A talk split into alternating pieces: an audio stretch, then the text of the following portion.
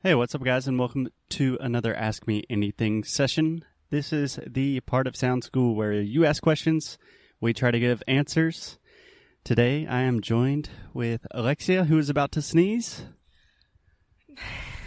now it's gone.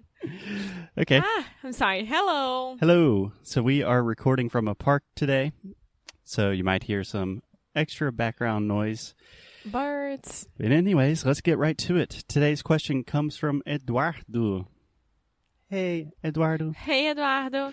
So his question is let me see. I have a lot of problems understanding music in English and some sitcoms. For me, music and sitcoms without subtitles or transcriptions are very hard to understand. I would like your opinion about what I can do to improve this, or just listen and keep with this. Then Alexia has a note that says ela entende bem o nosso podcast e alguns programas no YouTube porque ele já está acostumado a escutar. Awesome. so let me try to clarify this question. It seems like Eduardo, he understands English really well, but when it comes to more native material like sitcoms or songs or something like that, that's where he's having difficulties. Is that the way you're understanding this question as well? yes, that's right.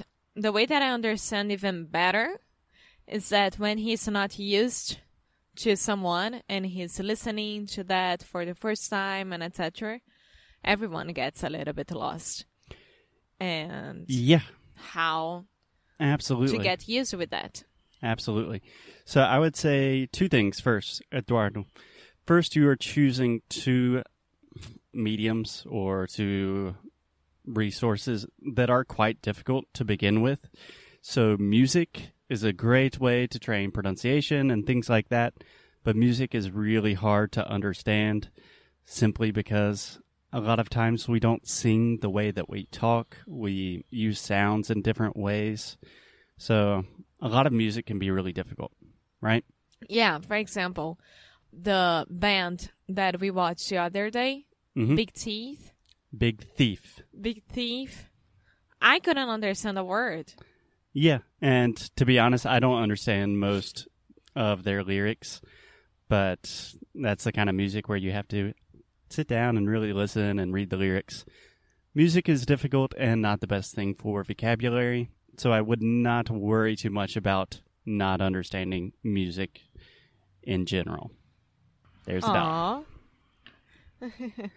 in terms of sitcoms, what do you think about this, Alexia? Because you watch more sitcoms than I do. I do.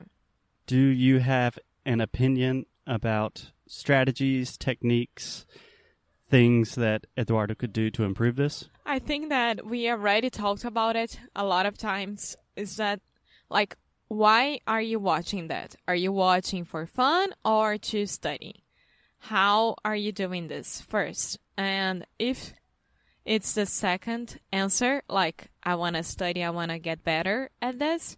Okay, so first you watch the episode with the subtitles in Portuguese, and then you change to the subtitles in English, and then you change to no subtitles at all. And every time that you do it, you go ahead and write all the vocabulary, the words, and the expressions that you don't get it, Mhm. and go ahead and study that. Right. Yeah. You take it seriously.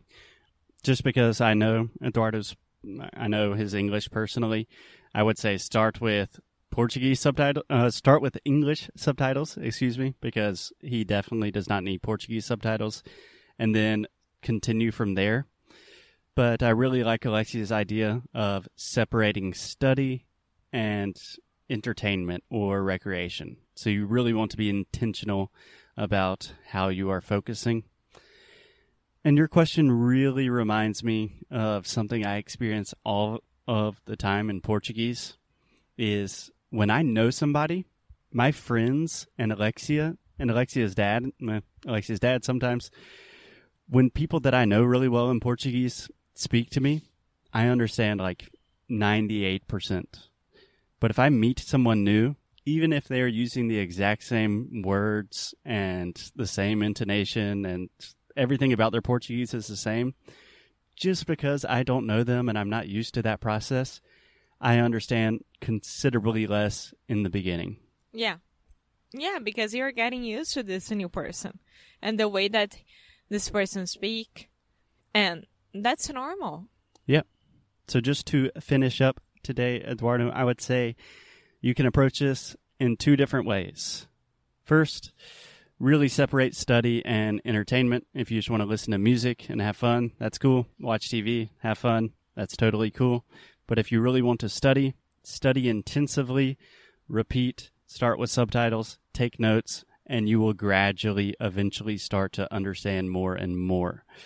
Also, another way to approach this is just diversifying the different content that you are listening to because the more amount of exposure you have, the more voices you are hearing, the more accents and dialogues, the easier it will become. Yeah. So what Foster is saying here is like if you are used to watch a Are speci- used to watching?